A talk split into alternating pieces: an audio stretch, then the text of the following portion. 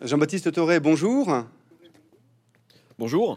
Nous sommes très heureux aujourd'hui de pouvoir échanger avec vous à l'occasion de l'apparition de votre livre Michael Mann, Mirage du contemporain. Jean-Baptiste Toré, vous êtes historien, critique du cinéma, réalisateur. Vous avez travaillé sur le cinéma américain des 70, sur le genre, sur Carpenter aussi.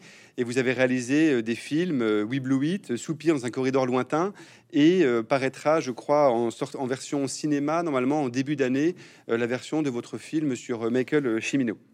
Alors aujourd'hui, ce, livre sur Michael Mann, c'est à la fois la somme de, réflexions entamées il y a plus de 20 ans, je crois, à la sortie d'une projection de, de 8, euh, et aussi une réflexion lumineuse sur la question du cinéma aujourd'hui, euh, question que vous aviez déjà évoquée dans ce livre chez Flammarion aussi, qui était le cinéma euh, contemporain mode d'emploi, dans lequel vous vous interrogiez sur justement cette notion du contemporain, et qui va se prolonger évidemment dans un livre à paraître en début d'année prochaine aux éditions Magnani. Dans ce livre sur Michael Mann, euh, vous allez de Taureau à Baudrillard en passant par euh, Fitzgerald et Fritz Lang pour montrer de quelle façon l'œuvre de Michael Mann est indispensable, selon vous, pour comprendre le, monde d'aujourd'hui et même peut-être aussi la généalogie euh, du monde, du monde d'aujourd'hui. Alors, pour commencer, une question naïve, candide. Tout simplement, peut-être pourquoi vous êtes intéressé spécifiquement à, à Michael Mann? Et, pas, euh, même si vous l'évoquez dans votre film, à des auteurs qui lui sont contemporains, comme euh, Ridley Scott, par exemple, qui a finalement une carrière qui, en termes de date, est assez proche de celle de, Mann et qui continue à, tourner. Plutôt plus contemporain, euh, Christopher Nolan, ou même des gens que vous aimez beaucoup, type John McTiernan ou James Cameron. Qu'est-ce qui fait, selon vous, le choix et la singularité de, de Michael Mann euh, c'est une, question euh, qui est complexe et vaste en même temps. Parce que d'abord, je, vous dirais que je, crois que c'est euh, Danet ou Truffaut qui disait qu'en fait, on ne, choisit en réalité jamais les objets vers lesquels on va. Les films qu'on a envie d'aimer, qu'on a envie de défendre, sur lesquels on a envie d'écrire, mais on se rend compte rétrospectivement que c'est les films qui vous ont choisi et que c'est les cinéastes qui vous ont choisi. Donc je me suis jamais mis dans la position euh, de quelqu'un qui serait devant un ensemble d'œuvres, comme vous disiez, possible, Ridley Scott, McTiernan, Cameron, Nolan, etc., en me disant lequel vais-je choisir? Euh, d'abord parce que je pense qu'à l'exception de, Ridley Scott, euh, qui est un cinéaste absolument passionnant, très, trop misanthrope pour moi. Donc ça compte aussi, c'est-à-dire que quand vous allez passer des mois, voire des années en compagnie d'un cinéaste, il y, a des compagnies qui sont plus agréables, plus bienveillantes, plus rassurantes que d'autres. Et euh, la compagnie de Ridley Scott, euh, euh, pour moi, est difficile. C'est c'est évidemment un grand cinéaste, mais surtout, je pense qu'il aborde pas du tout les mêmes, les mêmes problématiques que Michael Mann. Ridley Scott est vraiment un cinéaste qui est fasciné par la question de l'individu, par la question du pouvoir de l'individu, la question même du surhomme. encore une fois, c'est vraiment un misanthrope. La question du politique et de la société, et j'irais même du contemporain, l'intéresse pas tant que ça. Cameron est un cinéaste très important, mais que je trouve je dirais, euh, un peu adolescent. C'est-à-dire que euh, Titanic est un film formidable, qui est une relecture de La Porte du Paradis de Michael Cimino. Euh, mais quand vous regardez Avatar, qui est un des films les plus passionnants de ces 15 dernières années, politiquement, c'est un film d'adolescent. Bon. donc Michael Mann, la, question ne s'est pas posée quel est le meilleur, le plus intéressant ou le plus pertinent? De tous ces cinéastes-là. Moi, il m'a semblé que j'ai souvent euh, euh, mené euh, la, compréhension ou la tentative de compréhension, on pourrait dire, du monde contemporain via les films ou autres, mais avec et en compagnie des films de Michael Mann. quand vous lisez, je sais pas, moi qui suis un lecteur assez régulier de philosophes américains ou même français de la French Theory des années 70. Vous citiez Baudrillard, euh, Jameson, euh, Hartmut, Rosa. Enfin, ce sont des gens euh, qui me racontent ou racontent à peu près des choses similaires à l'œuvre de, Michael Mann. Donc, je n'ai pas choisi Michael Mann. Il m'est apparu que de tous les cinéastes qui sont, on pourrait dire, dans l'écosystème du cinéma américain depuis maintenant une vingtaine d'années ou 25 ans, c'est celui et qui de très très loin Hein, euh, en fait, a le projet le plus tenu, le plus cohérent. Euh, est presque le plus adulte d'une certaine manière. Et je pense que les origines biographiques de Mann est quelqu'un, parce qu'il qui est, à l'exception de Ridley Scott, plus jeune que des gens comme Christopher Nolan, David Fincher. Il y a des gens comme ça qu'on aurait pu, auxquels on aurait pu s'intéresser et qui sont par ailleurs passionnants, enfin surtout David Fincher. Euh, mais Michael Mann, il vient d'ailleurs, c'est-à-dire que c'est quelqu'un, moi, ce qui m'a toujours évidemment passionné, et c'est le paradoxe qui évidemment fonde son œuvre, c'est que c'est quelqu'un qui appartient à une génération qui est très identifiée, qui est la génération des années années 60-70. Comme Ridley Scott, il a fait ses études à Londres d'ailleurs, à la London Film School. Il appartient au départ à cette espèce de génération de cinéastes que la critique française regardera avec un peu de condescendance, voire de mépris dans les années 80, considérant qu'ils ont amené une forme un peu publicitaire, un peu clipesque, et on sait combien la critique française institutionnelle et académique a un problème avec la forme, avec le plaisir du cinéma. Hein, euh, historiquement d'ailleurs. Et, euh, donc, euh, il appartient à cette génération des années 60-70, et j'ai toujours considéré que Michael Mann, dès son premier film, d'une certaine manière, incarne la survivance d'une époque qui, pour moi, fut le dernier âge d'or du cinéma américain, et pas que pour moi d'ailleurs, je pense que pour une grande partie et des spectateurs et même des cinéphiles, les années 70 représentent une sorte de Graal perdu, hein, une sorte de, frontière romantique, on pourrait dire, euh, mais que c'est une, des dernières survivances de ça. Et en même temps, là où il ne tombe pas dans la nostalgie, dans le pastiche, dans l'hommage, euh, euh, c'est quelqu'un qui est totalement obsédé par la question du contemporain, d'être à l'heure, d'être en prise avec non pas le pré, même pas le présent, le présent est déjà passé mais avec ce qui se profile et ce qui se dessine.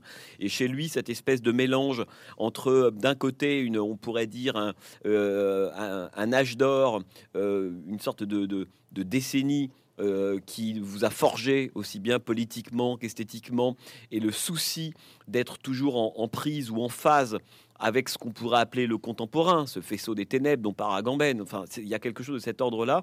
Et pour moi, ce qui fait sa singularité. Et quand je regarde les films de Michael Mann, euh, je comprends, ou en tout cas, j'élucide, si vous voulez, euh, certaines des problématiques du, du, du, du, monde contemporain, occidental, je précise, parce que c'est, il s'agit pas non plus de totalement généraliser, mais Mann me semble être, euh, moi je dis souvent, et je, parce que je le pense un peu, voire vraiment, que si je veux expliquer à des gens comment fonctionne le, le, contemporain, quelques-uns de ces grands problèmes ou de, des grandes dynamiques et le structure, je lui montre des films de Michael Mann tout simplement. Avec, pour revenir à un point que vous avez commencé à évoquer, qui je pense est très important, euh, c'est aussi euh, l'une des dernières figures dans l'état actuel du, cinéma. Euh, parce que ce qu'il faut dire, c'est que Michael Mann, c'est pas des petites formes. C'est-à-dire que c'est pas des films de série B, c'est pas l'histoire des contrebandiers de Scorsese. On est sur autre chose. C'est-à-dire qu'il a de l'argent, il fait des films avec de l'argent, mais c'est probablement aussi l'une des dernières incarnations d'une sorte de cinéma grand public, on va dire intelligent, c'est-à-dire qui postule l'intelligence du spectateur. Et ça, c'est aussi, pour le coup, là, au fur et à mesure, c'est devenu une figure très singulière, même pour ça, par rapport à ce qui est devenu le cinéma américain. Bah, c'est-à-dire qu'en fait, le, le, cinéma américain dit où cette espèce d'adéquation entre des projets de grande ampleur, qu'on appellera à partir du milieu des années 70, début 80, des blockbusters. Voilà. Euh, c'est quelque chose qui a toujours été au cœur du cinéma américain. Il y a, le cinéma américain, c'est un cinéma à l'origine de studio. Il y a bien sûr des séries B, etc. Mais les grands, vous, prenez des grands films de Ford, des grands films de King Vidor, euh, vous prenez des grands films de, de, Wellman, et on pourrait citer comme ça beaucoup d'exemples. Ce sont des films qui ont coûté cher, euh, qui ont eu, bénéficié de budgets importants, et qui en même temps, on pourrait dire, comportent une vision d'auteur, ce qui fait qu'aujourd'hui, Ford est célébré moins comme un cinéaste de studio, comme, comme un véritable auteur. Et puis arrivent les années 70, les années 60 plutôt, à partir de 67-68, où le statut de l'auteur n'est plus cette espèce de statut, on pourrait dire un peu contrebandier, le, cette vision qu'on essaie, qu'on essaie de faire passer comme une sorte de cheval de Troie à l'intérieur des grands projets hollywoodiens, mais devient une valeur à part entière. Et là, c'est ce qu'on appelle le nouvel Hollywood, euh, sous l'influence à la fois de la nouvelle vague italienne, enfin française et surtout italienne. Euh, d'un seul coup, l'auteur devient une valeur en soi.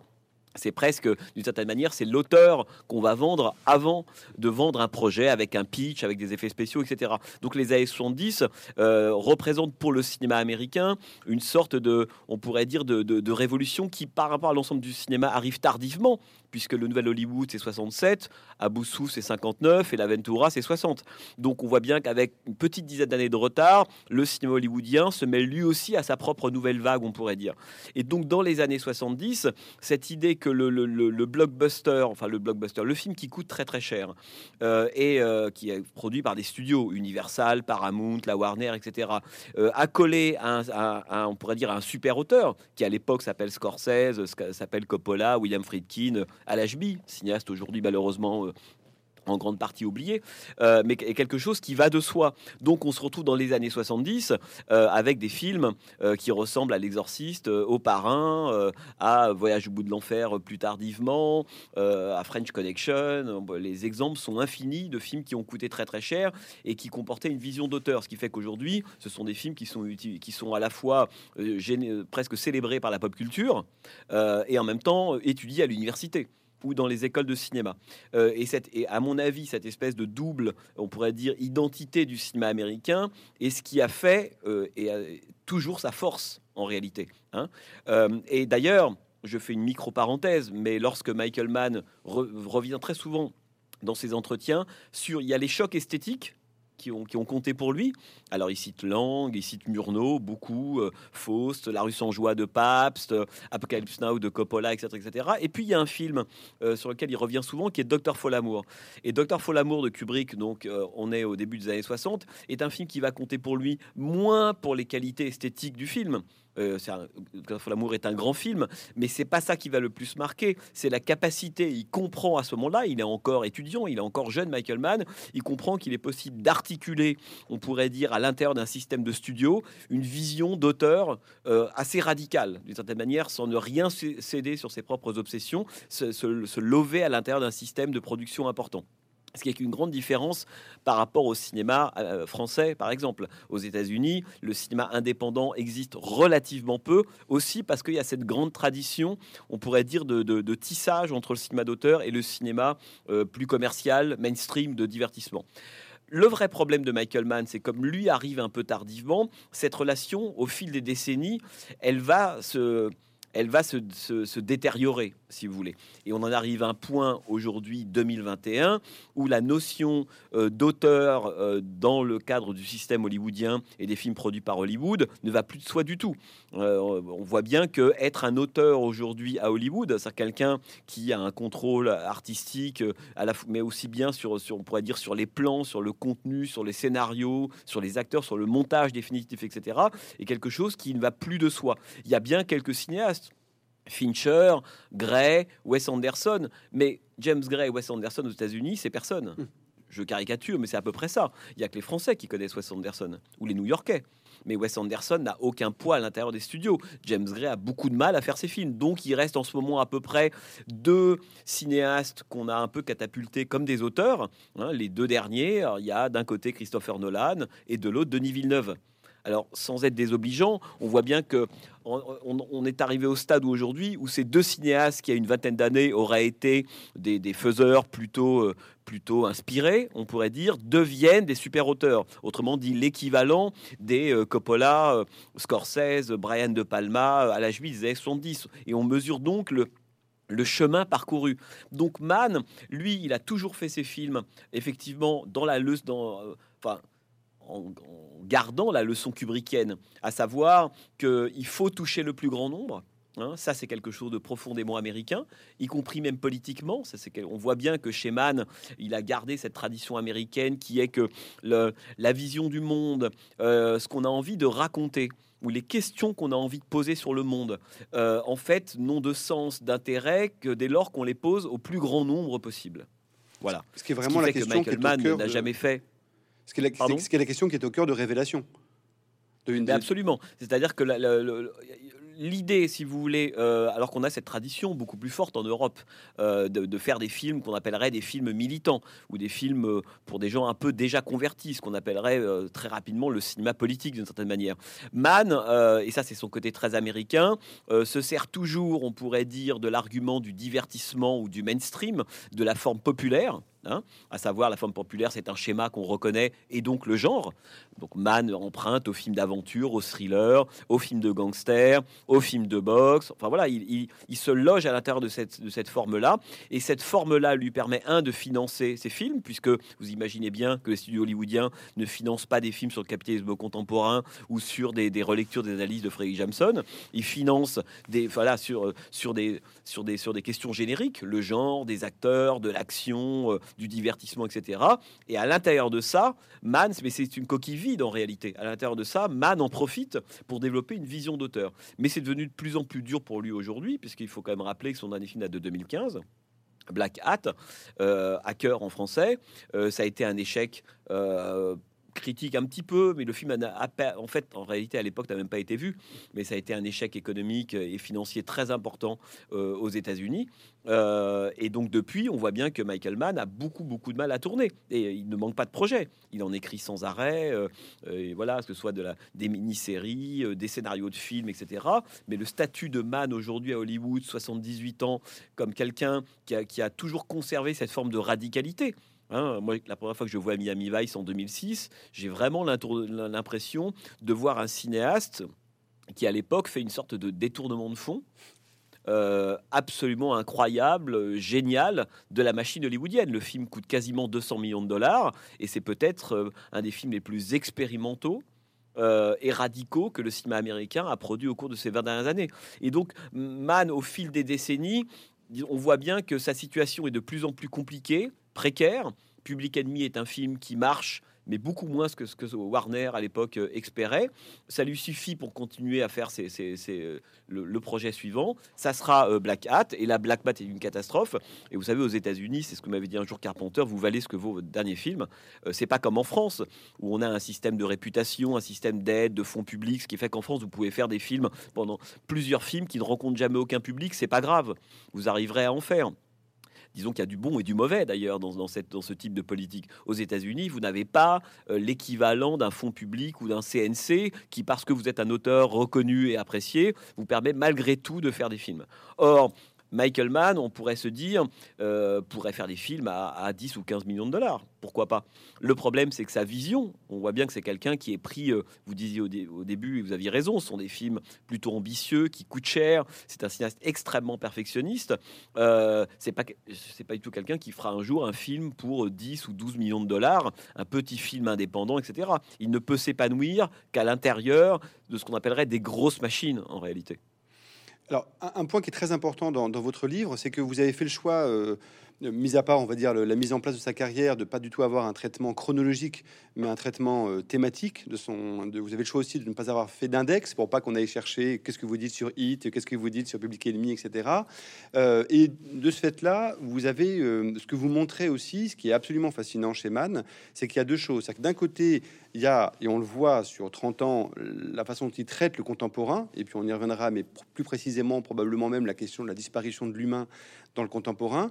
Et en même temps, quand on prend son œuvre dans l'ensemble, on a une sorte de généalogie absolument incroyable, finalement, de 1750 avec le dernier des Mohicans jusqu'à 2015 avec euh, Black Hat. Euh, à cœur de l'histoire à la fois non seulement des États-Unis, mais de ce que c'est que le rapport à la loi, le rapport au capitalisme, le rapport à la modernité. Et donc là, je pense que c'est l'un des intérêts d'avoir des sommes comme ça sur des cinéastes, c'est de montrer que l'ensemble fait sens de façon cohérente, même si c'est probablement pas le projet initial de Mann de raconter l'histoire des États-Unis de 1750 à nos jours, mais au final, c'est ce qu'on obtient.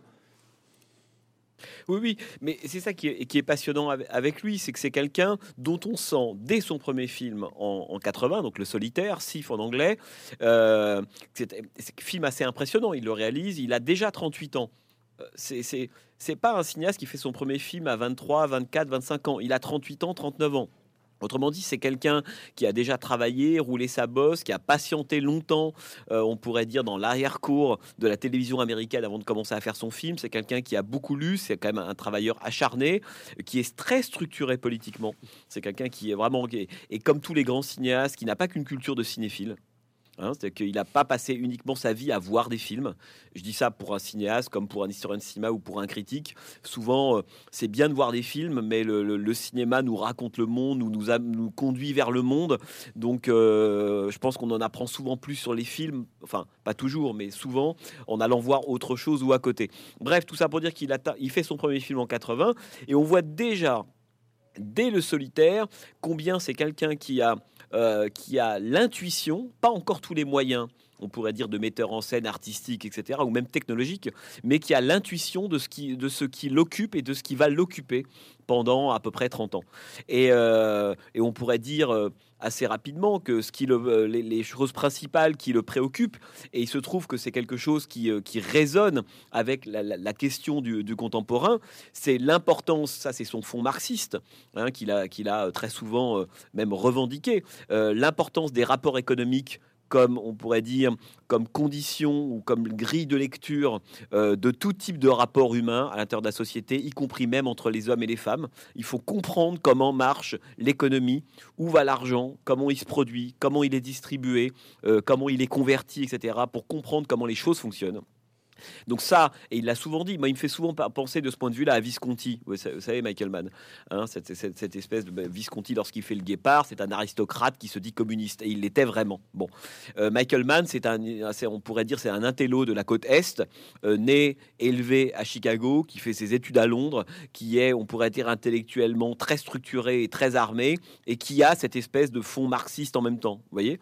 Et euh, donc la question, la question de, l'importance de l'économie ou pour utiliser un langage politique, de l'imprégnation économique ou monétaire du monde est quelque chose qui sent dès son premier film, puisque ça raconte l'histoire d'un indépendant, d'un voleur de, bijoux, qui, qui euh, à un moment dans le film, euh, pour pouvoir vivre une sorte de, de, rêve, hein, d'accomplir cette vie dont il rêve un peu en accéléré, va euh, tout simplement euh, euh, établir un pacte avec une espèce de superstructure, une petite superstructure économique qui va lui permettre effectivement d'accomplir son rêve en accéléré. le problème, c'est que l'indépendant se met à incorporer, on pourrait dire, une structure plus grande, une corporation, un type de capitalisme nouveau, alors que lui, il est dans la grande tradition, on pourrait presque dire, des la loi du vieil Ouest on est presque encore dans le 19e siècle. Quand James Caan euh, rentre dans le film, euh, bah, c'est lui qui fait, fait tout tout seul, il croit à l'amitié, il croit aux gens qu'il connaît, et l'argent qu'il gagne, il peut le toucher. Hein, euh, mais de façon physique. Et, on est très très loin de la question du placement en bourse, de l'investissement, etc. Ce qui va devenir de plus en plus présent dans la généalogie des gangsters de Michael Mann, puisque dans le solitaire, c'est vraiment un gangster old school hérité du vieil West. Et puis dans Hit, on commence à avoir des gens qui ressemblent déjà un peu plus à des traders et qui, comment, qui manient aussi bien on pourrait dire le fusil à pompe, la perceuse que euh, les placements en bourse jusqu'à hacker où il n'est même plus question que on pourrait dire de placement en bourse et d'économie virtuelle. Donc on voit vraiment cette évolution. Donc dès le solitaire, il y a, y a à présent quelque chose qui, quelque, on pourrait dire des, les, grands. Alors j'aime pas trop le mot thématique euh, je dirais, je dirais pas thématique, mais c'est plutôt des dynamiques ou des préoccupations ou des lignes de force, si vous voulez, qui vont structurer son œuvre. La question de l'économie, elle est systématique, y compris même dans des films qui ne sont pas des films rattachés au film de gangster. Vous citez tout à l'heure Révélation. Révélation est un film qui raconte l'histoire d'un homme qui d'un seul coup comprend économiquement le monde dans lequel il vit au milieu du film, alors qu'il était, il, il, vivait avec une vision obsolète de ce monde-là qui est le rôle que joue Lowell Bergman, Al Pacino dans Révélation. Il pensait que les, années, la fin des années 90 fonctionnait économiquement encore sur le modèle des années 70, que la presse était un vrai contre-pouvoir, extérieur au système, etc. Et puis au milieu du film, il y a cette espèce de désillusion, hein, on peut presque dire, on a tiré le rideau émeraude du magicien d'Oz, et là il se rend compte, il découvre le contemporain. Parce que ce qui est très très fort chez Michael Mann, c'est que les personnages font en même temps que le spectateur, et peut-être même presque en même temps que Michael Mann, l'expérience de la, de la, à, la, fois de la découverte et de la compréhension du monde dans lequel on vit. Autrement dit, dans les films de Michael Mann, l'analyse du contemporain et sa compréhension n'est pas une donnée qui préexiste au film. On est tous on rentre tous dans un film de Michael Mann avec comme ces personnages ils sont au départ, on pourrait dire en retard sans le savoir, obsolète sans le savoir et aveugle en pensant qu'on voit tout. Et tous les films de Michael Mann sont des doubles expériences, on pourrait dire, à la fois du regard et de, l'initiation ou du dépucelage politique, puisqu'en cours de route, tous ces personnages vont se rendre compte du monde ou de la réalité du contemporain dans lequel ils sont, alors qu'en réalité, ils agissent au nom de principes qui sont dépassés. C'est vrai de John Dillinger dans Public Enemy, c'est vrai de, Al Pacino, Lowell Berman dans Révélation, c'est vrai de tous les personnages. Donc, la question économique, la question de la, de la, de la, on pourrait dire de la vitesse est quelque chose qui va peu à peu se développer chez Michael Mann. Dans la première partie de sa carrière, on pourrait dire que ce qui l'obsède, c'est la question du temps perdu, du temps qui manque. Donc, c'est encore articulé un problème, on pourrait presque dire personnel, existentiel, pas complètement politique. Voilà, j'ai passé du temps en prison. Euh, il aime les hommes vieillissants, Michael Mann. Il y a aussi cette dimension un peu biographique, comme si tous les personnages qui rentraient dans ses films étaient des personnages qui avaient un temps à rattraper, comme si eux-mêmes étaient en retard par rapport à leur désir, à leur propre vie. Il faut pas être devin ou psychanalyste pour comprendre que Michael Mann, lui aussi, lorsqu'il fait son premier film à 38 ans, il a le sentiment, en tout cas c'est ma conviction, qu'il arrive un peu tardivement par rapport, à, on pourrait dire, aux, collègues ou aux cinéastes de sa génération. Rappelons que Michael Mann a un an de moins que Martin Scorsese. Et lorsque Mann fait son premier film en 80, Scorsese a déjà réalisé 7-8 films. Donc ce sentiment d'arriver en retard, on peut dire cet anachronisme qui me semble très productif et dont un jour d'ailleurs je lui ai parlé, hein, je lui ai dit, je, pense que vous êtes un cinéaste anachronique au sens strict du terme, c'est-à-dire toujours un peu en retard et toujours un peu en avance. Hein. Michael Mann fait vraiment partie de ces cinéastes qui, ne, se, contentent pas d'habiter le présent. Voyez, euh, c'est pour ça que c'est un cinéaste obsédé par le contemporain. Les cinéastes qui se contentent d'habiter le présent sont des cinéastes qui, qui font des films instantanément dépassés parce que le présent est passé. Mann est toujours obsédé, à la fois, on pourrait dire, par une espèce d'âge d'or passé, et en même temps par le fait de, coller, d'adhérer ou de décrire le contemporain. Donc, les différents thèmes qui vont l'obséder, qui euh, sont présents dès son premier film, la question de l'indépendance. Voilà, par exemple, le solitaire, c'est la question de l'indépendance. Euh, et quelque chose, ça c'est sa veine, on pourrait dire James Fenimore Cooper, c'est euh, Taureau dont on parlait. L'indépendance, pour Michael Mann, est une valeur cardinale, puisque dès lors qu'on rentre dans un système soit institutionnel ou économique ou, capitalistique, on perd de sa liberté, on, perd la capacité à rendre la justice plutôt que la loi. Voilà, différents thèmes qu'on va retrouver, ce qui fait que lorsque Mann euh, en fait, réalise des films d'époque ou des, périodes films, comme on dit en, anglais, avec des films qui se tournent vers une période euh, passée. Il en a fait trois, hein, qui sont des Mohicans, euh, Public Enemy et Ali. ce qui est très intéressant, c'est que ce sont pas du tout des films, exactement comme le Guépard de Visconti. Vous savez, à l'époque du Guépard de Visconti, on est en 63. Visconti, quand même un des, un des premiers à avoir posé les bases du néoréalisme en Italie. Beaucoup de critiques italiens à l'époque lui font le reproche de fuir la réalité italienne. Hein, pour aller filmer le moment du Risorgimento au milieu du 19e siècle, voilà, Garibaldi, etc. On lui dit, mais vous qui avez fait La Terre tremble, vous êtes intéressé aux gens du pot, qui avez tourné au Session, etc., pourquoi maintenant en 63 vous fuyez l'Italie contemporaine alors qu'elle est si importante pour aller tourner un film sur un moment passé de l'histoire de l'Italie? Et Visconti disait toujours, là où vous ne comprenez pas, c'est que c'est précisément en allant tourner un film sur le moment de l'unité italienne, du Risorgimento, etc., que je vais éclairer le présent et le contemporain. Et c'est exactement ce que fait Michael Mann avec, par exemple, les des Mohicans et Public Enemy. Lorsqu'il va le tourner de des Mohicans, euh, c'est pas du tout un désir de s'abstraire du contemporain qui vient déjà de traiter dans plusieurs films. C'est plutôt une façon de retourner à la source à l'origine de problèmes du contemporain qui lui l'obsède. Et en l'occurrence, dans le cas des, des, Mohicans, c'est cette question de la loi. Michael Mann est un cinéaste qui est on parlait de, de taureau, euh, c'est pas un cinéaste libertarien mais on pourrait dire que c'est un cinéaste qui a beaucoup lu Taureau et qui pense que la justice et la loi ne se confondent pas. Et c'est quelqu'un qui, dans tous ses films, fait, l'analyse de cette espèce de différence. Il veut toujours marquer la différence. La justice est quelque chose qui euh, appartient à une tradition américaine qui suppose qu'on peut éventuellement euh, pratiquer la désobéissance civile dès lors qu'on considère que la loi ne l'applique pas. Et dans les films de Michael Mann, la loi, et ça il le comprend très très vite, est toujours adossée à des intérêts économiques Autrement dit, la loi et la justice, évidemment, ne, peuvent pas s'agréger. Ce sont deux choses différentes. Et euh, lorsqu'il tourne le des Mohicans, il filme ce moment où on est passé de la justice on pourrait dire, les Mohicans, la façon dont un sage, lors d'un conseil, va évaluer au coup par coup euh, les torts des uns et des autres, et puis rendre une justice qui va satisfaire tout le monde. On est passé de ça au moment où la loi euh, bah, devient tout simplement s'adosse à des intérêts qui sont des intérêts euh, ou bien coloniaux ou bien économiques, etc. Et ça, c'était important pour lui à un moment donné de se dire mais j'ai fait le solitaire, euh, je vais aller faire des films comme Ali ou plein d'autres films qui vont traiter à chaque fois de cette espèce d'écart entre la justice et la loi. Il faut revenir à l'origine de ce moment où cette espèce de, on pourrait dire, de couple a dysfonctionné et donc il fait d'arrêt des Mohicans. De la même manière que lorsqu'il fait Public Enemy en 2009, euh, c'est pas le désir de retourner, d'aller tourner un film pendant. Euh, l'époque de la Grande Dépression, Jill Dillinger, Les Ennemis Publics, Bonnie Parker, Pretty Boy Floyd, enfin tous ces gens sur lesquels le cinéma américain s'est penché. Il y a une histoire du cinéma américain, des films de gangsters, notamment euh, via la Warner, qui est absolument gigantesque.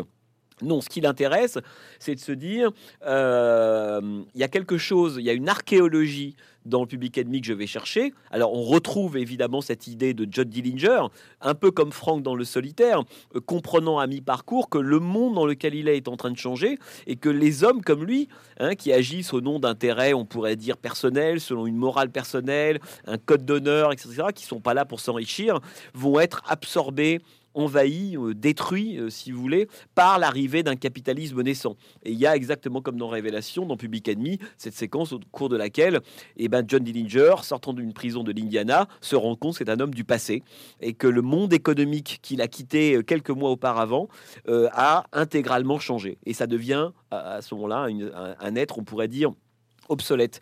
Et lorsqu'il va tourner Public Enemy, il y a quelque chose, à mon avis, qui l'intéresse aussi beaucoup, c'est toute l'idée du réseau, quelque chose qui obsède Michael Mann, hein, ce, rapport, on pourrait dire, de l'individu à la totalité. Hein, mais aussi bien d'un point de vue, on pourrait dire politique, que d'un point de vue géographique et spatial. D'un point de vue géographique et spatial, c'est est-ce qu'il y a encore, euh, voilà, comme à la, fin de la Dolce Vita de Fellini, est-ce qu'il y a encore un bord du monde? Est-ce qu'il y a encore ce que John Dillinger appelle un endroit off the map? Ça, c'est très important. Alors, il faudrait relire Virilio, enfin tous ces gens-là, mais c'est vraiment cette idée que le contemporain est une entreprise de recouvrement intégral du territoire et que ce, regroupement, ce recouvrement intégral du territoire réduit la liberté des individus, évidemment, euh, détruit la notion d'exotisme.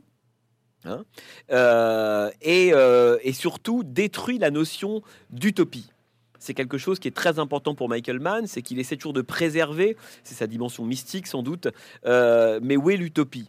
Où est l'endroit qui est hors du monde contemporain, soumis au flux, à la vitesse, aux, opérations économiques, etc. etc. Est-ce qu'on peut s'échapper de ce monde-là? Et là, on voit vraiment que c'est un cinéaste des années 60-70, qui était, dont le mental est construit encore sur l'idée de, de lieu utopique.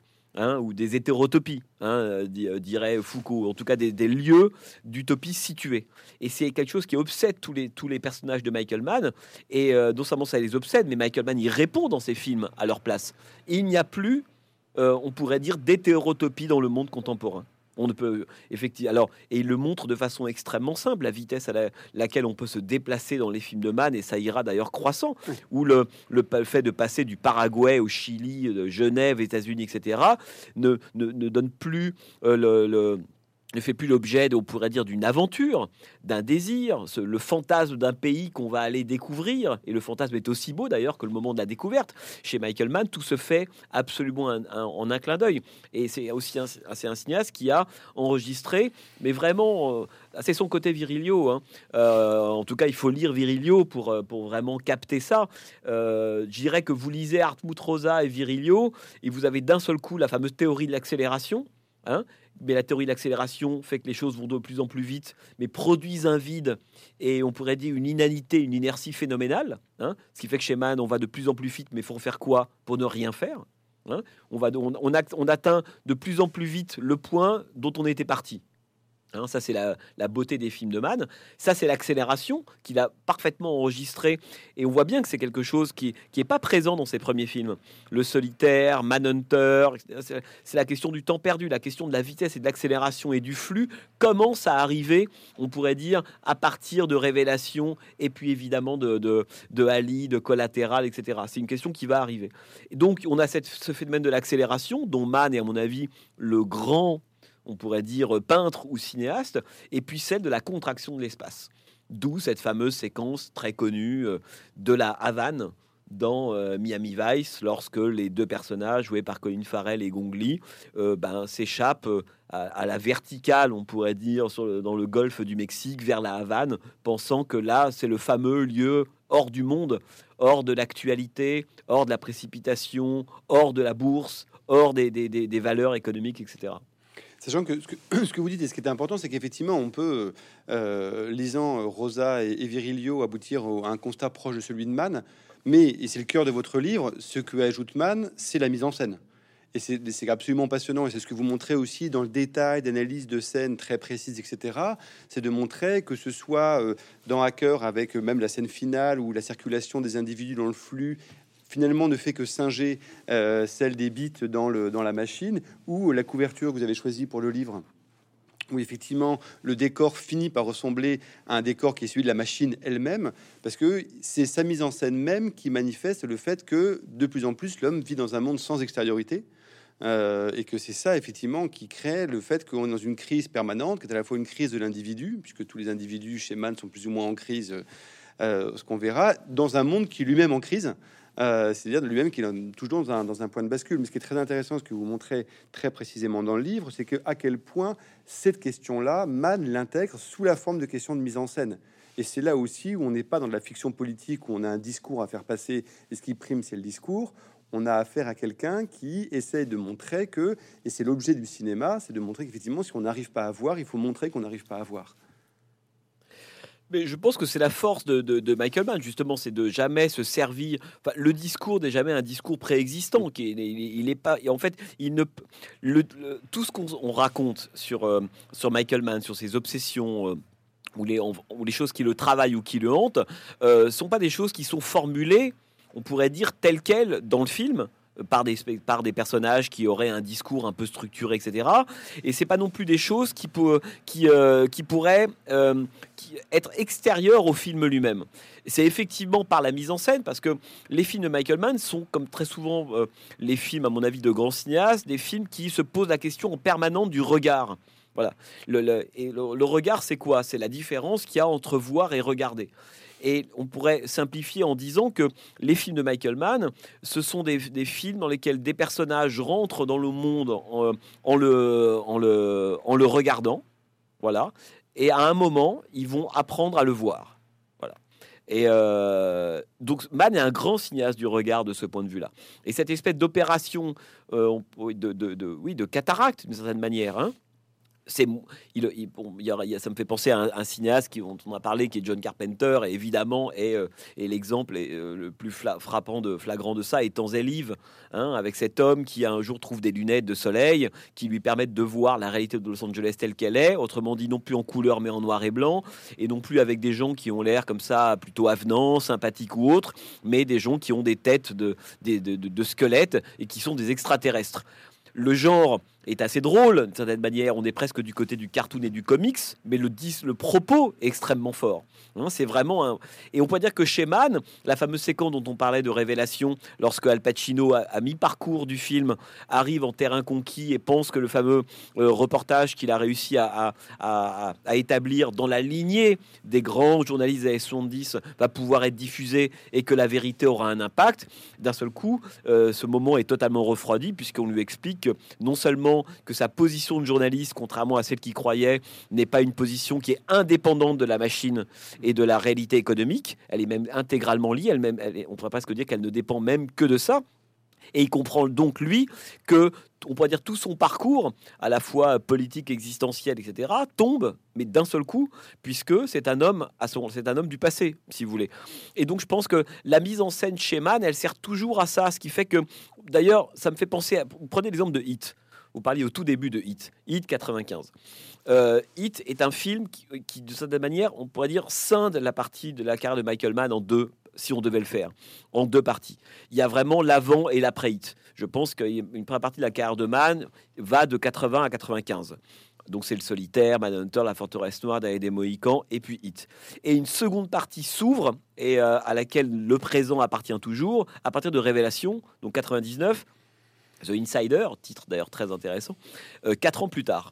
Euh, et, on voit bien que Hit est un film qui est une sorte de grand monument, on pourrait dire post-néoclassique ou néoclassique, on l'appelle quand on veut, comme on veut, mais en tout cas c'est un film qui récapitule d'une certaine manière toute une histoire du cinéma américain et de l'Amérique et des rapports entre les hommes et les femmes, y compris même du point de vue de la mise en scène.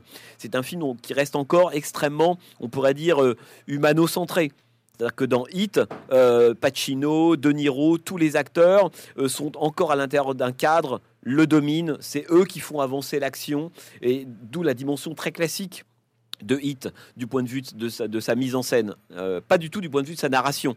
hein, puisque l'alternance entre des moments intimes, privés, et puis des moments liés au genre est totalement hors norme pour l'époque. Le film dure trois heures, mais du point de vue de sa mise en scène, on a vraiment le sentiment d'une sorte d'impitoyable Distoud, mais du monde du gangster. Il y a vraiment cette idée pour Mann d'un grand film récapitulatif qui vient somptuaire, qui viendrait presque enterrer un genre. Et le film s'achève d'ailleurs presque de façon littérale par l'enterrement d'un genre de, des de, plus grands acteurs du, cinéma américain de ces 40 dernières années, Pacino, de, de Niro, il y a une dimension tragique, élégiaque, un monde se clôt avec la fin de Hit. Voilà. Et Mann, là où il aurait pu capitaliser sur le succès relatif quand même du film, et se dire, bah, maintenant je vais faire des, des, suites à n'en plus finir, dès son film suivant, en, quatre ans plus tard, Révélation, on voit que sa mise en scène a changé on voit qu'il est en train déjà de chercher autre chose. Que Hit n'était pas, contrairement à ce qu'on aurait pu croire, on pourrait dire le début de la grande époque de Mann d'un point de vue esthétique et artistique. Hein, voilà, ben, il a trouvé sa forme et il va la conserver et l'exploiter pendant, euh, pendant des films et des films. En fait, Hit était la fin. Et avec Révélation, c'est là qu'on pourrait dire qu'on passe dans le moment contemporain de Michael Mann. Il essaie d'être à l'heure et il a conscience que cette grande mise en scène de Hit, qui suppose aussi la mise en scène classique dans le cinéma américain, elle suppose un accord entre l'homme et l'individu, l'homme et le monde, mais l'homme est le centre de tout. C'est ça le cinéma classique américain. Alors comment continuer à, faire une mise en scène euh, qui est pour laquelle l'homme est le centre de tout, à l'intérieur d'un monde où l'homme est en phase de dissolution? Où l'homme est en phase de déshumanisation, où l'homme est, de plus en plus envahi par la machine, dépendant de la technologie, etc. Et c'est là qu'arrive Révélation. Quand vous regardez l'ouverture de Révélation, on pourrait dire que le changement est copernicien par rapport à Hit. D'un seul coup, la caméra est portée, alors qu'elle n'était quasiment pas dans Hit. Les, plans semblent se chercher eux-mêmes. On a le sentiment que les, les, acteurs, la figure humaine, eh ben, elle, elle, cherche à être dans le cadre, à s'intégrer au cadre. On sent qu'il y a une forme de fragilité, vous voyez, d'inquiétude même du personnage, de l'acteur à l'intérieur du cadre, qui n'était pas du tout le cas de, de Hit, dans lequel la, on pourrait dire la présence de Pacino et de Niro, pour ne s'intéresser qu'à eux, était souveraine dans Hit, dans le cadre. Hein. Dans Révélation, plus du tout.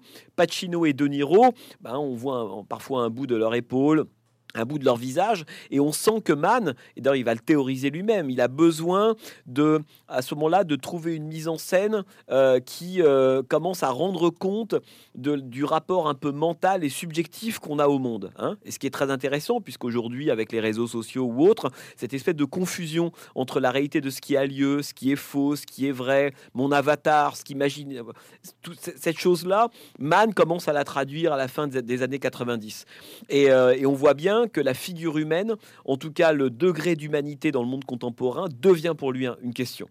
Euh, il n'a pas la réponse. Les grands, les grands cinéastes n'ont pas la réponse aux problèmes qu'il pose. Hein. Euh, mais il sent que c'est quelque chose qui est capital, comme la perte de l'affect, hein. mmh. quelque chose qui est très très important pour Michael Mann, euh, dont on peut retrouver des traces, notamment chez Jameson autour de l'esthétique du capitalisme tardif, ce qui caractérisait pour euh, Jameson ce capitalisme tardif-là, c'était la perte de l'affect. Hein. Et c'est quelque chose qui va occuper terriblement les films de Michael Mann, la perte de l'affect, l'effet que les gens ressentent, on pourrait dire, de, moins en moins.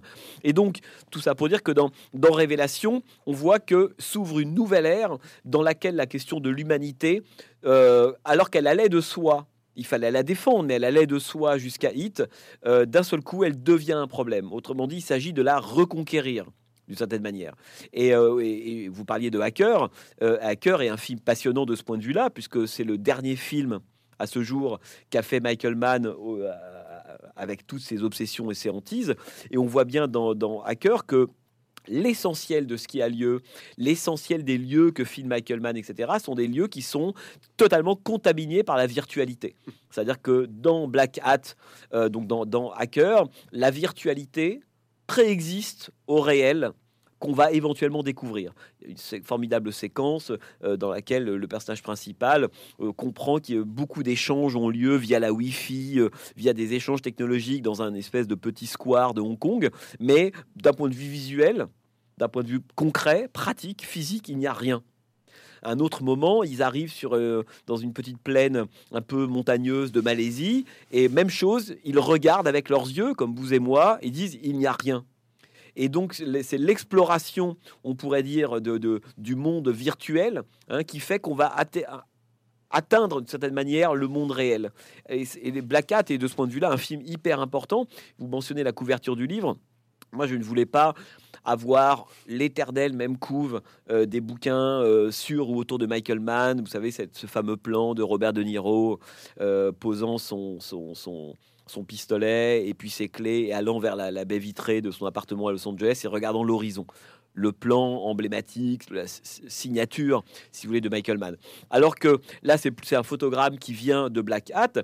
Et ce que j'aime beaucoup, c'est que, alors, les herméneutes fous diront euh, que effectivement c'est une référence au monolithe de, de Kubrick. Hein, tous ces petits monolithes noirs qui sont là, pourquoi pas? Mad a toujours adoré Kubrick, évidemment, mais aussi bien Dr. Folamour, Shining, Barry Lyndon, dont on voit les traces dans ces films, Barry Lyndon dans les, des Mohicans, Shining dans Mad Hunter, bon, le fantôme de Kubrick est dans l'œuvre de, de, Mann. Euh, mais ce qui m'intéressait aussi, c'est de voir d'un seul coup que le monde réel, en tout cas dans Black Hat, ressemble presque d'un point de vue, on pourrait dire, physique et morphologique au monde virtuel d'une certaine manière. Euh, et ça, je pense que c'est passionnant puisque, c'est un débat euh, sans faire de la brève de comptoir, mais qui nous, nous agite toute la journée. La façon dont le virtuel non seulement s'invite dans notre société, dans nos vies, etc., mais l'absorbe. Hein. et je pense que Mann, du point de vue de la mise en scène, est passé, on pourrait dire, de, la figure humaine souveraine dans la grande tradition du cinéma classique américain à la, figure humaine de faible définition. Hein. c'est pour ça que la technologie l'a à ce point intéressé. Ce que vous appelez le, virtuel, on peut aussi l'appeler le, numérique. Et c'est là où on fait une transition par ailleurs vers l'autre ce que vous disiez sur l'obsession technique de Mann, qui est aussi une obsession là aussi de mise en scène et qui est la question du fait qu'au début des années 2000, d'abord progressivement, puis totalement, il, fait le choix, euh, il est l'un des premiers à tourner en numérique, et que probablement que le numérique chez et ça vous le dit dans le livre aussi, c'est aussi là une façon de voir ce qu'on ne regarde pas. C'est-à-dire que c'est quand même une façon de faire apparaître des choses qui euh, ne sont pas visibles autrement au cinéma que par ce biais-là. Absolument, mais je pense d'ailleurs que le, la, question de la, technologie, d'abord, est quelque chose qui a toujours intéressé Michael Mann. Euh, c'est intéressant puisqu'au début euh, de la HD, enfin de la vidéo euh, numérique, lorsqu'elle commence à être euh, accessible et utilisable en fait dans le cas de, films, beaucoup de cinéastes vont se braquer contre le, numérique. Si D'ailleurs, on peut se poser aujourd'hui la question quels sont les cinéastes qui, depuis une quinzaine d'années, ont fait un travail avec le numérique, avec cette nouvelle technologie, euh, cherchant à comprendre les, ressources du numérique, qu'est-ce que, ça, permet de faire de différence, qu'est-ce, qu'est-ce que ça ne permet plus de faire? Il y en a extrêmement peu. On citait Cameron au début de notre conversation. Euh, il y a euh, effectivement Michael Mann, mais ils sont très peu nombreux. Lorsque le numérique est arrivé, il y a ceux qui se sont effectivement plutôt euh, levés ou braqués contre le numérique et ont décidé de retourner au 35 mm comme des actes, on pourrait dire, d'affirmation de, l'importance de l'argentique. Tarantino, James Gray, Paul Thomas Anderson, etc. Il y a ceux le, plus grand nombre d'ailleurs, qui a fait comme si on pouvait continuer à faire de la vidéo du, euh, numérique des films en 35 mm, et ça, je pense que c'est un sujet extrêmement mm. important.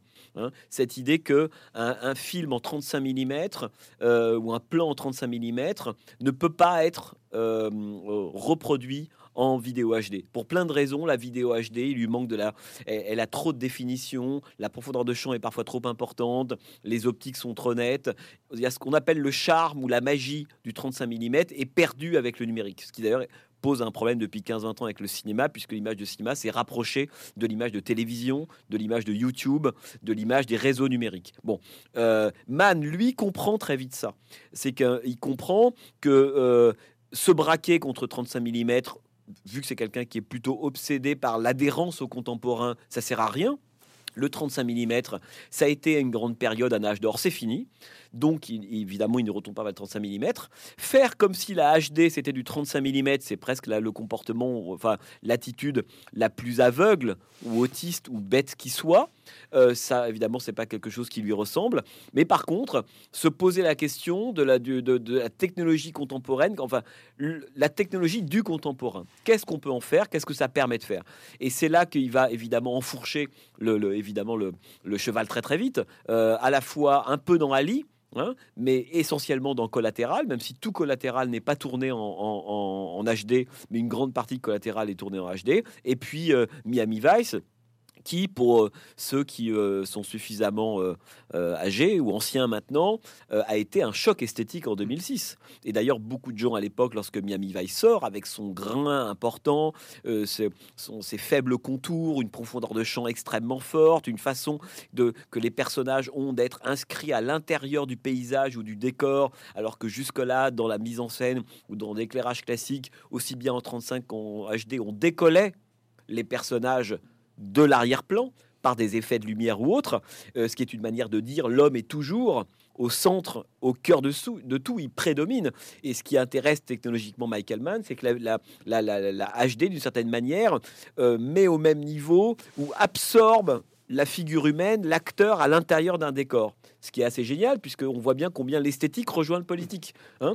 ce qui fait que quand vous regardez Miami Vice, par moment, vous avez le sentiment que les acteurs appartiennent au même magma général qui serait celui des, des buildings, du ciel, de la rue, de leur environnement. Alors que le cinéma américain a toujours valorisé la figure humaine euh, au détriment de l'environnement ou du paysage, en le mettant au premier plan, en le décollant hein, d'une certaine manière. Avec euh, Miami Vice, c'est tout le contraire qui se produit, puisqu'on se retrouve avec des personnages, des acteurs qui, se, qui semblent presque happés on pourrait dire, par le, monde environnant. Et c'est passionnant dans le cas de Michael Mann, puisque ça devient, à partir de la fin des années 90, son sujet, la résistance de l'humanité et de ce qui va avec, la justice, l'affect, les rapports entre les hommes et les femmes, la lenteur, ce qui n'est pas rentable le souvenir, des choses toutes bêtes hein, qui, nous, qui nous caractérisent, ça devient un problème. Donc, il va euh, prendre, il va s'intéresser au numérique, non seulement parce qu'il a conscience que c'est l'image du contemporain et qu'il n'y a pas de critique plus efficace du contemporain qu'à partir de ses outils. Ça, c'est une, la leçon politique évidemment des films de Michael Mann. Comme il, n'y a pas de critique du contemporain qui, qui ait une chance d'être un peu efficace si on ne prend pas en charge sa part de séduction, Hein, sa superficialité, on pourrait dire, euh, agréable et chatoyante. C'est aussi ça quelque chose qui, qui marque une différence entre la critique que peut produire Mann du contemporain et beaucoup d'autres cinéastes. C'est que Mann a conscience que le contemporain, euh, le, capitalisme culturel, économique, que la publicité produisent des objets qui sont désirables. On a, on a une, une part de nous euh, quand on voit un film de Michael Mann, a envie de conduire, ses, de, piloter son, ses avions, a envie de conduire la Ferrari, euh, a envie de, d'être dans la limousine. La, la, que une part de nous, c'est-à-dire que cette part qui est sensible à la dimension, euh, on pourrait dire, publicitaire du capitalisme contemporain. Et si le capitalisme contemporain marche aussi bien, c'est qu'on y est tous sensibles. Hein on a tous voilà la, technologie, les objets, etc. Donc Mann, il prend ça en charge, ce qui fait qu'il a une mise en scène que je trouve de ce point de vue-là euh, passionnante et même par moments assez filoute ou perverse. C'est que euh, ces films, on pourrait dire en étant un peu radical, par moments ont l'apparence de grands clips publicitaires, hein, mais dont il va explorer, on pourrait dire l'envers. Moi, j'aime beaucoup l'ouverture de Miami Vice de ce point de vue-là.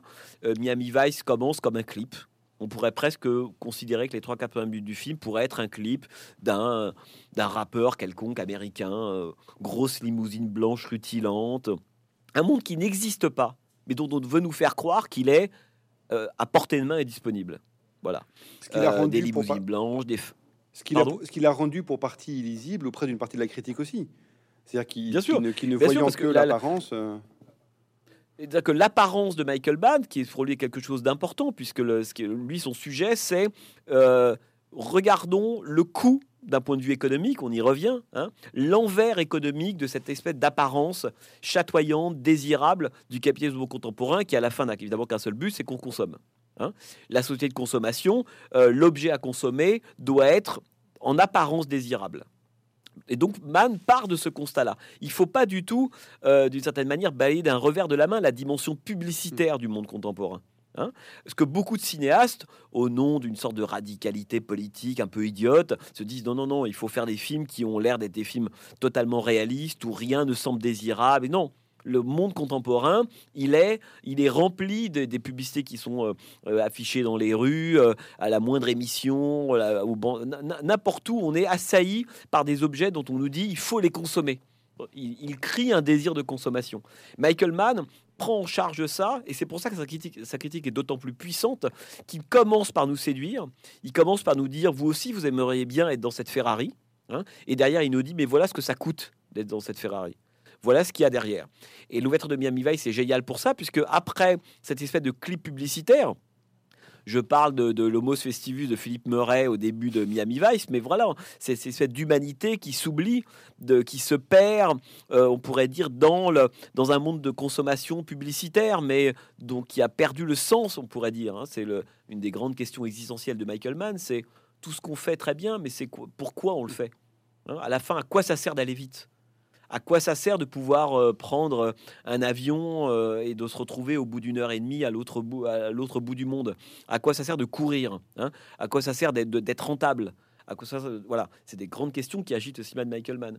Et donc, après cette séquence publicitaire, Michael Mann va nous montrer l'envers. Et pour ceux qui ont le, le, film en tête ou qui voudraient le revoir, on voit bien que après cette espèce de moment qui a l'air plutôt désirable, hein, euh, euh, bah, Man, il va filmer l'envers de ce monde-là. Autrement dit, ces femmes qu'on a pris pour des mannequins qui pourraient être en, couverture de Vogue ou d'un autre magazine de mode, en fait, sont des prostituées. Et qu'elles n'ont même pas de nom puisque l'une d'entre elles a l'air de tousser un peu, et face à un homme qui voudrait la consommer, cet homme-là lui dit qu'est-ce qui ne va pas avec la numéro 3 et la numéro 3, ben, euh, et, euh, elle est malade et on sent qu'elle va être tensée par le Mac, le macro, etc. Donc on passe de l'extrême séduction à l'extrême violence. On pensait qu'on avait des individus, voire même des idées, on pourrait dire des, des, icônes publicitaires, mais on a de la marchandise pure, des objets de consommation et qui sont défectueux, qui doivent être liquidés. Donc il y a une extrême violence dans Miami Vice. Mais pour moi, la force de Man, c'est toujours de nous happer d'abord parce qu'on croit euh, qu'est le monde. Hein. de la même manière que les personnages se méprennent tous sur la réalité du monde dans lequel ils entrent dans le film. Et à, un moment, dans le film, et ça c'est le travail du scénario, euh, ils vont faire cette expérience-là. On pourrait dire, ils vont faire cette, cette initiation, cette, cet éveil politique. Hein. moi j'aime beaucoup ça dans les films de Mann, c'est que on ne rentre pas dans le film en, on pourrait, on dirait aujourd'hui en sachant. Hein, on est tous ignorants, mais vous et moi, etc. etc. C'est beaucoup de travail pour comprendre le monde dans lequel on vit. A priori, la plupart du temps, on comprend rien. Mais on avance, on consomme. Bon. Mais dans les films de Mann, il y a ce désir qu'à la fin du film, on ait compris quelque chose. On ait compris comment le monde, on pourrait dire, fonctionnait, même si cette compréhension n'amène pas à une espèce de joie, d'enthousiasme ou de victoire euh, assumée. Vous regardez la fin des films de Michael Mann, euh, qui sont des moments toujours très gris, euh, où le, sentiment de victoire et de défaite se mêlent, euh, et ben le, ce qu'on a gagné, c'est qu'on a compris. Ce voilà. Ce que vous montrez, euh, par exemple, très bien, c'est que l'une de ses plus belles, parce que c'est quasiment l'objet unique du film, initiation ou dévoilement, c'est celle de, de, Max par Vincent dans Collatéral. C'est-à-dire qu'effectivement, quelqu'un va être libéré, mais finalement par, son, par un tueur à gages, et que qui va lui enseigner, lui dévoiler la vie et ce qu'est effectivement l'objet réel des rapports humains dans le monde contemporain, c'est le, c'est le, tueur à gage pris par inadvertance sur la, la banquette arrière du taxi. Ah oui. Ah bah, Collatéral est vraiment, euh, mais c'est un film qui me fait penser un peu euh, de ce point de vue-là au solitaire. C'est-à-dire que mm. Collatéral est un est plutôt un petit film en termes de, de d'ampleur, euh, euh, contrairement au film précédent qu'a tourné Michael Mann, qui était des grandes fresques, euh, qui, se, qui, se, passent sur plusieurs mois, voire plusieurs années, des dizaines de lieux de tournage. collatéral, avec Collatéral, Michael Mann avait le désir de souffler, on pourrait presque dire d'un point de vue énergétique. Hein. et donc le film, c'est son seul et unique film de commande. Mmh. Il va beaucoup le retravailler, puisque le film à l'origine se situe notamment à New York et pas à Los Angeles. Et c'est un vrai précis on pourrait dire, de, de, de, fonctionnement ou d'analyse politique euh, collatérale. Euh, alors, de loin, comme toujours, hein, le, chiffon que le film agite, c'est euh, bah voilà, un tueur à gage qui, en une nuit, va rentrer dans un taxi et contraindre le taxi moyennant une petite somme, hein, quelques centaines de dollars, le contraindre à, voilà, à passer d'un endroit à un autre pour que ce tueur à gage élimine ses cibles et le lendemain matin il est reparti, il est à l'aéroport de Los Angeles. Ça c'est le thriller et le film comme on dirait, remplit le cahier, le cahier des charges, etc. Mais en réalité, vous savez, il y a toujours une différence entre ce que, entre ce que raconte un film et ce, qu'il dit. Voilà. Ce que je viens de vous dire, c'est ce qu'il raconte, mais c'est pas très intéressant. Euh, c'est le, on va dire, c'est l'objet littéraire, c'est la dimension littéraire. Par contre, ce qu'il dit, c'est complètement autre chose. Ce qu'il dit, c'est l'histoire d'un tueur à gages qui est la forme pure du capitalisme contemporain la forme pure, un homme qui euh, ne, pense qu'à la rentabilité, à la vitesse, à l'efficacité, à la, consommation, de certaine manière, des tâches qu'on lui, a, qu'on lui a assignées, euh, mais qui est décrit par Michael Mann comme un, un pur objet d'étude pathologique. C'est-à-dire que son, son, rapport à l'humanité est devenu totalement pathologique. Il n'y a plus, absolument plus aucune empathie. On parlait de la perte de l'affect. On arrive au niveau zéro hein, de la disparition de l'affect. Euh, c'est un homme, voilà, et même dans son apparence, qui est gris, euh, qui, est, qui est avec son espèce de costume. voilà. Donc on a, Mann le transforme en une sorte de figure pathologique du capitalisme contemporain mais pathologique non seulement parce qu'il y a une, humanité totale, euh, qu'on ne, et surtout, j'ai envie de dire, parce que euh, cet homme a mis de côté la question centrale qui fait que qu'il peut avancer, c'est à la fin, tout ça, à quoi ça sert? C'est quoi le sens de tout ça? Et lorsque, à, la fin du film, euh, une faille dans son esprit commence à se réouvrir, parce qu'il a mis ça de côté, il en a fait le déni, ou il en a fait abstraction, si on veut. Lorsque une faille commence à arriver, l'homme se dérègle intégralement. Moi, je parle beaucoup dans le livre de la question du programme vital et du programme existentiel. Euh, le programme vital, c'est ce qu'on sait faire, c'est la compétence, c'est l'efficacité, c'est notre travail, etc., etc. Le programme existentiel, c'est d'une certaine manière le sens qu'on donne à son existence. Bon, vous le savez, dans le cinéma classique américain, il y a, coïncidence entre les deux. Meilleur on est dans son travail, plus on sera heureux dans la vie. Euh, et en couple, et tout ça.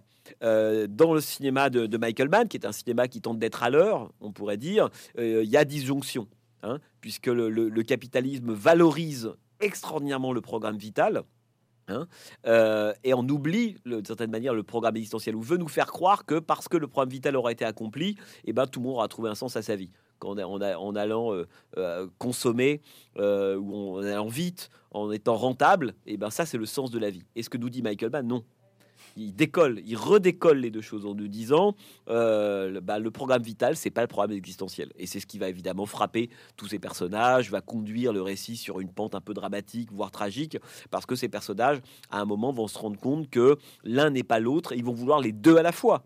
Hein parce que c'est tout ce qui va le, le problème qui va leur arriver.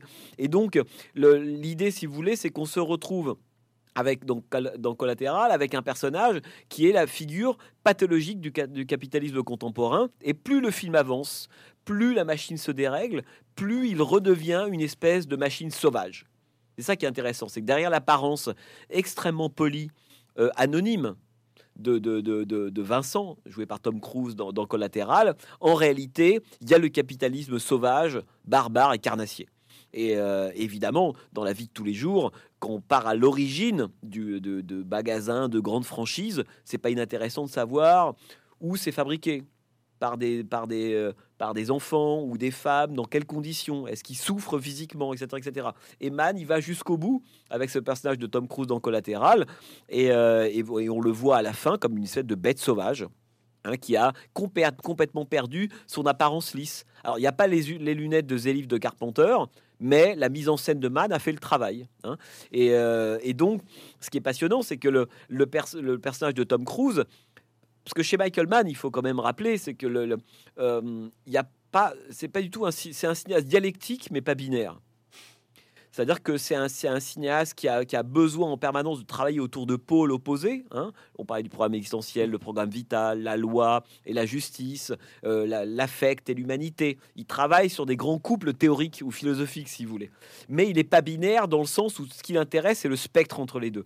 C'est qu'il sait bien qu'il y a une part de ces choses-là en chacun de nous et donc en chacun des personnages. Et le, paradoxe ou l'ironie géniale du film, c'est que dans toute la première partie du, du, de, de, Collatéral, Vincent va être, le Tom Cruise va être le personnage qui va éduquer de certaine manière, qui va émanciper ou permettre l'émancipation du prolétaire qui est et va de la de, la du rouage hein, de cette histoire de force de travail dont on dont on dont on euh, vampirise on pourrait dire la puissance et euh, devant lequel on met des mirages qui s'appellent des cartes postales. Parce que la métaphore de collatéral est absolument géniale de ce point de vue là cet homme qui en compulsant un magazine de Mercedes limousine toute sa vie euh, en fait croit que ce, programme existentiel là à force de le compulser va s'accomplir. Comme si la publicité était vraie. Hein. Euh, il y a quelque chose d'incroyable. Enfin, la dimension performative de la publicité du monde du capitalisme contemporain est géniale.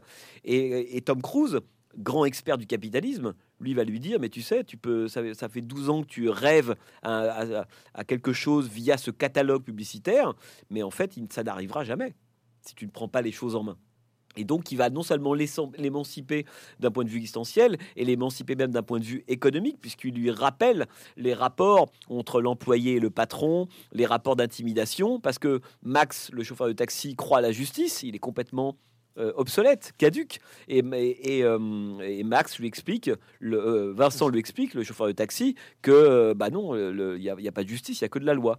Et la loi, elle est, elle est adossée à des intérêts économiques. Et il lui, il lui explique le fonctionnement du monde et il lui donne les, les, les armes de sa propre émancipation. Pour autant, lorsque le film s'achève, le film ne se réjouit pas de la mort de Tom Cruise. On dirait, on, on pourrait même penser que le film est attristé par la mort de Tom Cruise comme Manley lui-même. Ce qui est triste dans le film, c'est qu'un individu comme ça, en fait, qu'on en soit arrivé à ce qu'il devienne de cette manière-là, parce qu'on imagine qu'il n'a pas toujours été. Donc Man est beaucoup plus attristé que contre ce personnage-là. Il n'y a aucune réjouissance. Chez Man, on se réjouit jamais de la mort. Hein. c'est aussi ce qui le, le différencie de beaucoup de cinéastes du blockbuster américain, et euh, eh ben c'est la, mort de Tom Cruise est une tragédie, mort qu'il avait d'ailleurs lui-même théorisé, puisqu'il disait nous sommes nous ne sommes rien, nous ne sommes personne, indifférence à l'égard de l'humanité, donc il a la mort qui correspond à sa vision politique.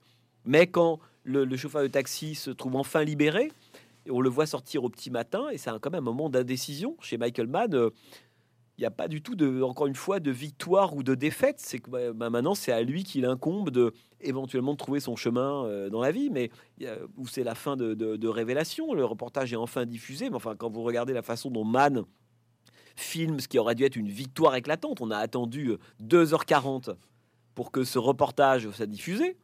Euh, c'est comme si, le, voilà, on attendait enfin l'épreuve du Watergate, quoi. Ben là, on a le reportage est enfin diffusé.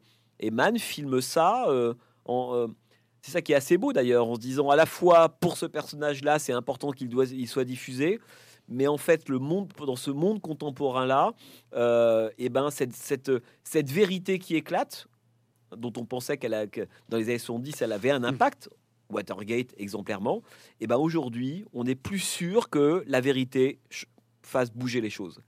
Et ça, c'est terrible. La fin de Révélation, une des fins les plus terribles des films de Michael Mann. Et on sent au visage de Pacino des gens fatigués qui regardent de façon un peu distraite dans l'aéroport la diffusion du reportage, qu'on est très, très, très, très loin des années 70 et de l'impact du quatrième pouvoir et de la façon dont la vérité, qui était quand même ce que cherchaient les journalistes, pouvait changer le monde. Ce que nous dit Michael Mann à la fin, c'est on n'est pas sûr que maintenant, euh, la vérité, ça, ça change le monde.